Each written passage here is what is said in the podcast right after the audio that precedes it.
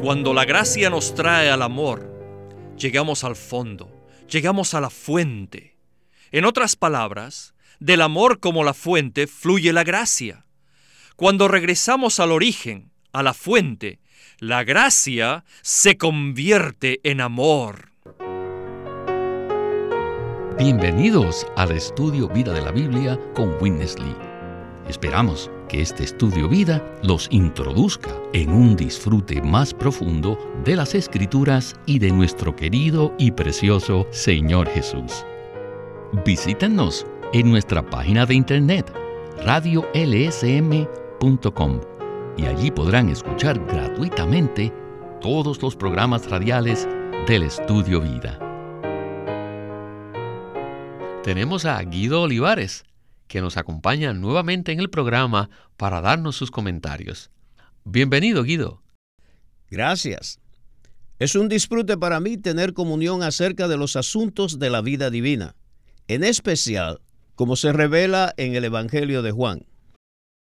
Hoy, Witness Lee continúa el estudio vida del Evangelio de Juan. God embodied himself in Christ for our enjoyment. Dios se encarnó, se hizo carne en Cristo para nuestro disfrute. And here in this chapter, verse 16 tells us that of his fullness we all have received. Y en este capítulo, el versículo 16 nos dice que de su plenitud recibimos todos. Grace upon grace. Y gracia sobre gracia. La plenitud de todo lo que Dios es mora en este Jesús corporalmente para nuestro disfrute. Esto es la gracia. La gracia es simplemente Dios mismo viniendo a ser nuestro disfrute. Cuando disfrutamos a Dios, cuando participamos de Dios, esto es gracia. La gracia es Dios. La gracia es Dios a fin de ser nuestro disfrute. La gracia es Dios no en doctrina, sino en nuestra experiencia. Cuando experimentamos a Cristo como nuestra fortaleza, como nuestra vida, como nuestro consuelo, como nuestro descanso, poder, justicia o santidad. Les digo, esto es gracia. Cristo declaró a Dios el Padre de esta forma. ¿De qué forma? En la forma de disfrute. Día tras día, Él nos proporciona una porción del disfrute de Dios. Cuanto más disfrutamos a Dios, más conocemos a Dios. Solo podemos conocer la comida si es que comemos. Usted puede decirme, hermano Lee, esta comida está, oh, tan deliciosa. Pero yo no lo puedo saber, a menos que la pruebe, ¿verdad? Si la pruebo, si tomo la comida, la como, y sí, ahora disfruto la comida. Y la comida me es dada a conocer mediante mi disfrute. Ahora conozco la comida, pero aún no puede explicársela. Si quiere conocer la comida, usted necesita comer. Dios nos es dado a conocer al comerle. Tenemos que comer de Dios. Tenemos que disfrutar a Dios como nuestra gracia. Fue de esta forma que Cristo nos dio a conocer a Dios. Cristo vino con la plenitud de la gracia de Dios. Tenemos que disfrutar su presencia y también tenemos que permanecer en Él. Entonces podemos participar de lo que Dios es. Y de esta manera Él puede darnos a conocer a Dios. Y esta es la manera en que Dios se hace real a nosotros, ¿no es cierto? Estamos oyendo un profundo mensaje de Witness Lee sobre el capítulo 1 de Juan. Guido, ¿por qué utiliza Witness Lee la palabra realidad en su mensaje y qué quiere decir con ella? Puesto que su pregunta tiene dos partes, la respuesta también debe tener dos partes.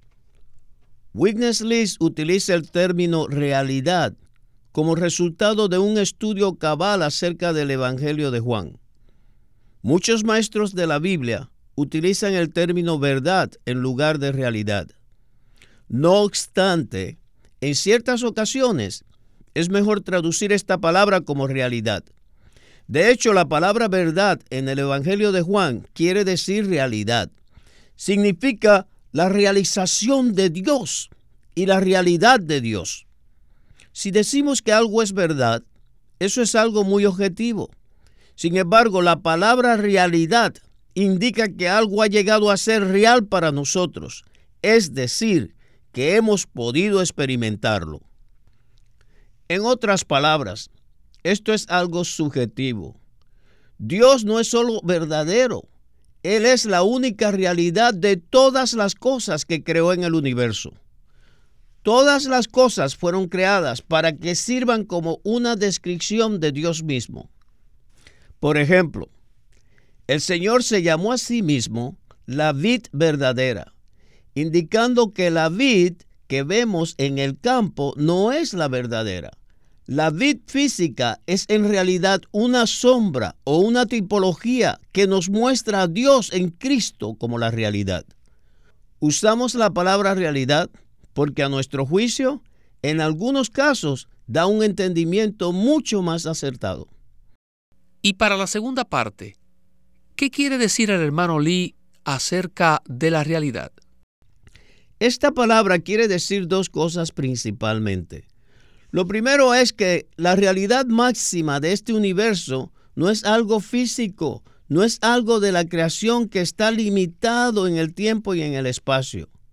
La realidad máxima de este universo es el propio Dios triuno maravilloso. Segundo, la palabra realidad también se utiliza en el Evangelio de Juan para expresar la revelación de que Dios no quiere mantener su realidad para sí mismo, por así decirlo. El deseo de Dios es hacerse real a nosotros por medio de Cristo. Con esto quiero decir que Él no desea que nosotros simplemente creamos en el hecho de su existencia, en el hecho de que Él es triuno y en el hecho de que es un Dios de amor. Él desea hacerse real a nosotros por medio de Cristo, para que lo experimentemos en todo lo que Él es. Pienso que la palabra realidad es muy rica y muy afectuosa. Gracias por la explicación y continuemos pues con Witness Lee en el estudio vida. when you realize God, you do not only have the grace, but you also have the reality. Cuando Dios se hace real, no solo tenemos la gracia, sino también tenemos la realidad. When God is enjoyed by you, you have the enjoyment. Cuando disfrutamos a Dios, tenemos el disfrute. When you get enjoyment, you realize the reality of God. Cuando disfrutamos la verdadera realidad de Dios, se hace real a nosotros. Déjenme decirles que cuando disfrutamos a Dios, inmediatamente la gracia viene a ser la realidad. La gracia es el disfrute y la realidad es simplemente la realidad.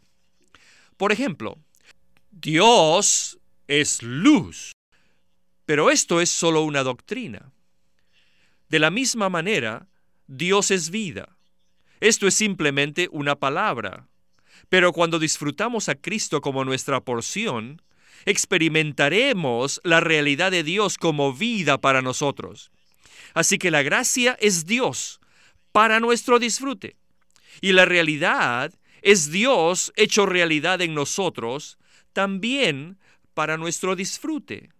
Estas dos cosas vinieron con Jesús. Jesús no como la ley, la ley fue dada mediante Moisés, mas la gracia y la realidad vinieron por medio de Jesucristo. Cuando Jesús está aquí, tenemos la gracia. Cuando Jesús está aquí, tenemos la realidad. Porque la gracia y la realidad son simplemente Cristo mismo para ser nuestro disfrute y para ser nuestra realidad. No tenemos la palabra adecuada para explicarlo, pero según nuestra experiencia, hasta cierto punto, Todos sabemos estas cosas. Examine su experiencia. Oh, sí, muchas, muchas veces disfrutamos a Dios en Cristo como nuestra gracia. Y muchas veces, muchas veces experimentamos la realidad de Dios como vida, como luz, como consuelo, como descanso, como poder, como fortaleza, como paciencia, como humildad y como muchas virtudes buenas. ¿No es así? Y esto es tener la realidad de Dios. Así que tenemos la realidad, ya sea con la gracia o la realidad. Debemos darnos cuenta que ambas son ilimitadas. Día tras día, nuestro disfrute nunca podría agotar la gracia de Dios. Y día tras día, nuestra experiencia nunca podría agotar la realidad de Dios. Cuanto más experimentamos, más hay. Esta aumenta cada día de acuerdo a nuestra capacidad para experimentarla.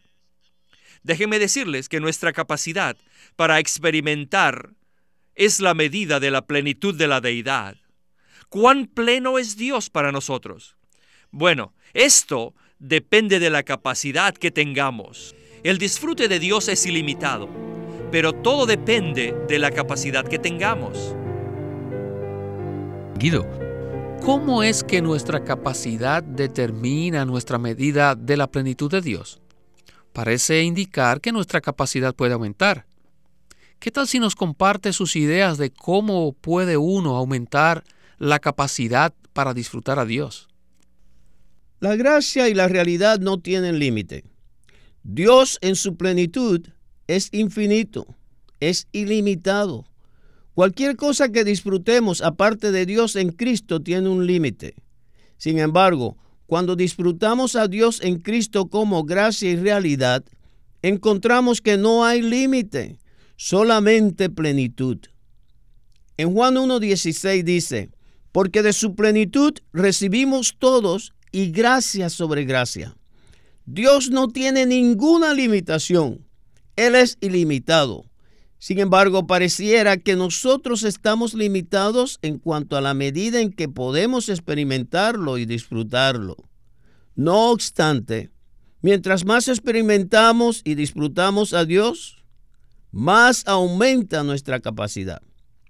Es posible que al inicio de nuestra vida cristiana solamente disfrutemos a Dios en la medida de una taza de ocho onzas. Sin embargo, a medida que le disfrutamos más y más, esta medida va creciendo hasta llegar a ser un contenedor de 800 galones. Nuestra capacidad determina nuestra medida de la plenitud de la deidad. Sí, pero ¿cómo podemos aumentar nuestra capacidad? Realmente este es un asunto de experiencia. Y como en muchos aspectos de la vida cristiana, esto tiene dos lados. Primero, yo debo darme cuenta de que soy un vaso creado por Dios para contenerlo a Él. Sin embargo, puede ser que esté ocupado con muchas otras cosas que no son el propio Dios, que llenan y ocupan el lugar en mi corazón, el lugar que corresponde a Él. Por lo tanto, necesito ser vaciado, ser descargado de todo aquello que reemplaza a Dios en mi vida. Entonces, cuando más vaciado soy, más capacidad tengo para contener a Dios. Por otro lado, aparte de ser vaciado, necesito que mi corazón sea agrandado, expandido por el crecimiento del Señor en mí. Muchas veces esto sucede por medio de la disciplina del Señor. Hay un versículo en los Salmos que dice, en la presión me has agrandado. Es triste ver que a menudo los cristianos podemos ser muy estrechos en cuanto a la visión y a nuestro corazón. Aunque nuestro ser fuese totalmente vaciado y estuviéramos completamente disponibles para Dios, todavía seríamos estrechos. Por eso, Dios nuestro Padre, en su sabiduría, tiene la manera de agrandarnos y de aumentar nuestra capacidad para poder contener más y más de Él. Amén. Bueno, regresemos al mensaje de Witness Lee. Now, this declaration of God is in the only begotten Son of God, Ahora, el dar a conocer a Dios está en el Hijo unigénito de Dios, who was in the bosom of the Father quien estaba en el seno del Padre desde la eternidad pasada. Y mientras Juan hablaba de esta manera, este Hijo unigénito de Dios todavía estaba en el seno de Dios y estará en el seno de Dios todo el tiempo. Esto es todo lo que puedo decirles, debido a que el Evangelio de Juan es un libro escrito con palabras y términos simples, mas con un significado muy profundo. ¿Podría usted decirme qué es el seno del Padre? Nos faltan las palabras. Ni siquiera podemos entender esto. Es demasiado íntimo, demasiado profundo, demasiado recóndito. Simplemente podemos decirles esto, porque yo no tengo el entendimiento y me faltan las palabras, pero sí sabemos que este querido Hijo, unigénito del Padre, está siempre en el seno del Padre para dar a conocer al Padre. Y esta es la manera en la que Él declara al Padre. Esto es, trayéndonos el disfrute del Padre. Ahora debo decirles una cosa, pero no sé cómo decirlo porque es muy difícil. Así que tal vez pueda usar una pequeña ilustración aquí. Miren, aquí está Dios. Dios expresado es Cristo. Con Cristo, ¿qué tienen?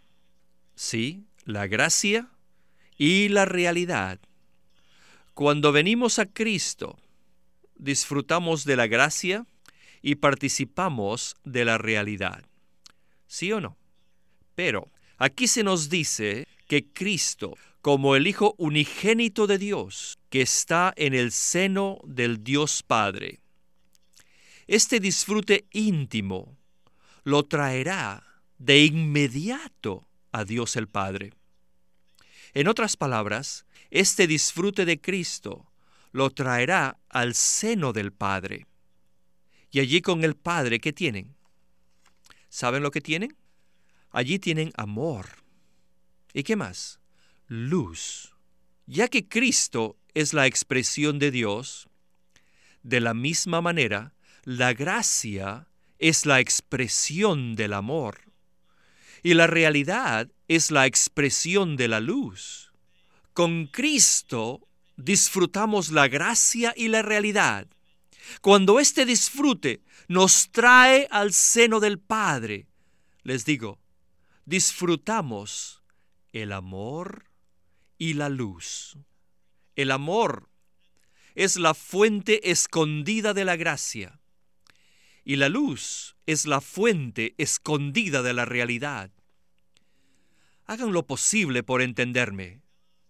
Es por esto que en el Evangelio de Juan tienen la gracia y la realidad, pero en la epístola de Juan tienen el amor y la luz. El Evangelio de Juan nos trae Dios a nosotros y a Dios lo disfrutamos como la gracia y la realidad. Pero la epístola de Juan nos trae a nosotros a Dios. Y allí disfrutamos a Dios como amor y luz. ¿Lo entienden? Si solo disfrutamos la gracia, todavía les digo, esto es algo más o menos superficial.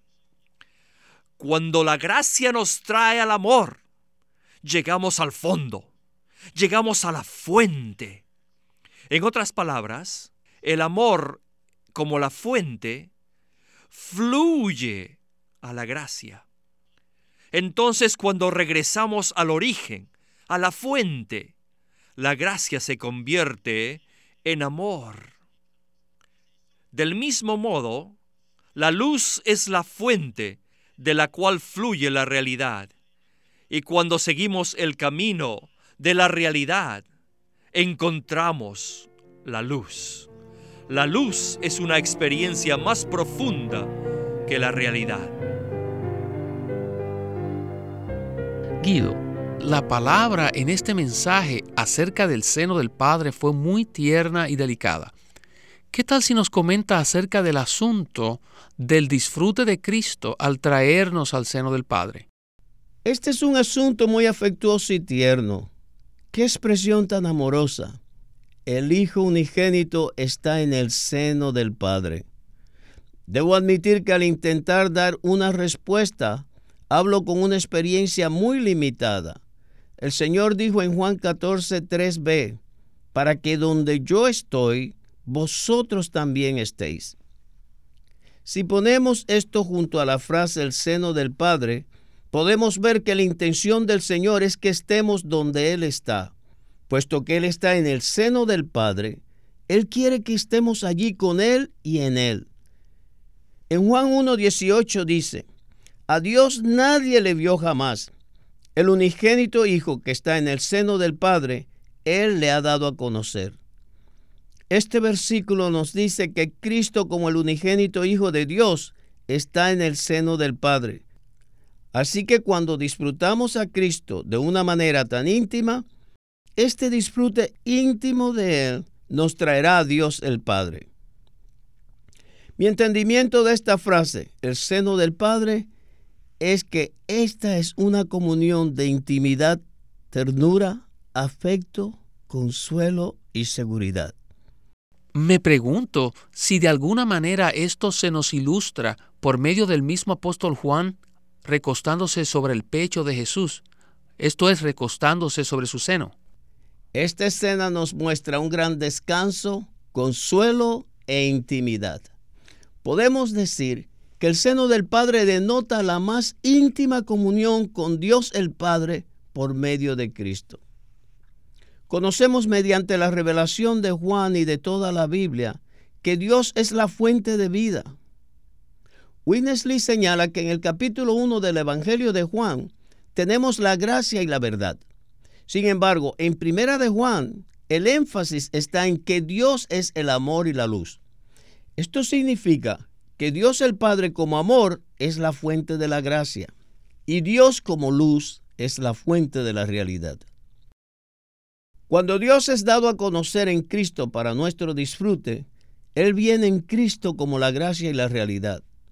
Por tanto, comenzamos a disfrutar a Cristo como la gracia y la realidad. Pero este disfrute no es estático. Con esto quiero decir que nos introduce en una comunión dinámica que tiene como destino el mismo ser interior de Dios el Padre. A medida que nos movemos más y más en nuestra comunión dentro de Dios por medio de Cristo, tocamos no solo la gracia, sino también el amor, y experimentamos no solo la realidad, sino también la luz. Por lo tanto, el seno del Padre se refiere al disfrute íntimo, personal, tierno y afectuoso del Padre en Cristo en una esfera llena de amor y luz. Esto me recuerda a la palabra de Pablo en Colosenses 1, 12 al 13 que dice, dando gracias al Padre que nos hizo actos para participar de la porción de los santos en la luz, el cual nos ha librado de la potestad de las tinieblas y trasladado al reino del Hijo de su amor. Antes estábamos en tinieblas, pero en Cristo nuestro Redentor hemos sido trasladados a otra esfera la cual no es un lugar sino Dios mismo. Al estar en Cristo, el Hijo amado, podemos recostarnos en el seno de Dios, disfrutando su amor, envueltos en su luz. ¡Qué precioso! Esto es ciertamente muy, muy precioso. Espero que el Señor, mediante esta rica palabra del ministerio, ponga en los corazones de sus hijos el deseo de tener tal comunión íntima, personal, y cariñosa con Dios. Muchísimas gracias, hermano Guido, por su participación en este programa y sabemos que le tendremos muy pronto con nosotros. De nada, un placer.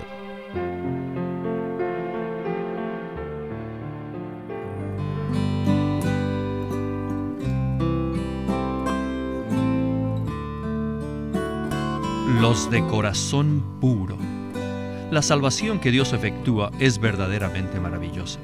Y en este libro, Los de Corazón Puro, se nos muestra que Dios no solo desea rescatarnos de la perdición eterna, sino que también desea crecer en nosotros, transformarnos y glorificarnos, de modo que seamos su expresión gloriosa por toda la eternidad. Si hemos de disfrutar plenamente la maravillosa salvación de Dios, debemos ser quebrantados por Dios y pasar por muchas experiencias espirituales, tales como purificar nuestro corazón, confesar nuestros pecados, ser iluminados por Dios, consagrarnos a Él y vivir conforme a nuestra conciencia y aprender a servir a Dios conforme a su poder y no según el nuestro. En este libro de Witness Lee, Los de Corazón Puro, nos muestra cómo avanzar paso a paso por todas estas experiencias espirituales. Los de Corazón Puro. En este libro, Witness Lee presenta de forma práctica muchos principios básicos que abren el camino para que los creyentes avancen en su experiencia cristiana. Los de corazón puro desde el primer capítulo hasta el último, en este libro encontramos conocimiento espiritual y ejemplos prácticos que nos proveen la ayuda necesaria para que disfrutemos las riquezas de la salvación de Dios, a fin de que se cumpla el deseo de su corazón. Los de corazón puro por Witness Lee. El estudio Vida de la Biblia es una producción de Living Stream Ministry que presenta el ministerio de Watchman Nee y Winnesley. Winnesley sirvió fielmente al Señor durante más de 70 años y culminó su labor con este exhaustivo comentario de todas las escrituras llamado El Estudio Vida de la Biblia. Queremos animarlos a que visiten nuestra página de internet libroslsm.com Allí encontrarán los libros impresos del Ministerio de Watchman Nee y Witness Lee, la Santa Biblia versión recobro con sus notas explicativas y también encontrarán folletos, himnos, varias publicaciones periódicas y libros en formato electrónico. Por favor, visiten nuestra página de internet libroslsm.com. Una vez más, libroslsm.com o llámenos a nuestro teléfono gratuito 1-800-810-1149. 1-800-810-1149. Además, si desean, pueden comunicarse con nosotros enviándonos un correo electrónico a estudiovida.lsm.org. Una vez más, estudiovida.lsm.org.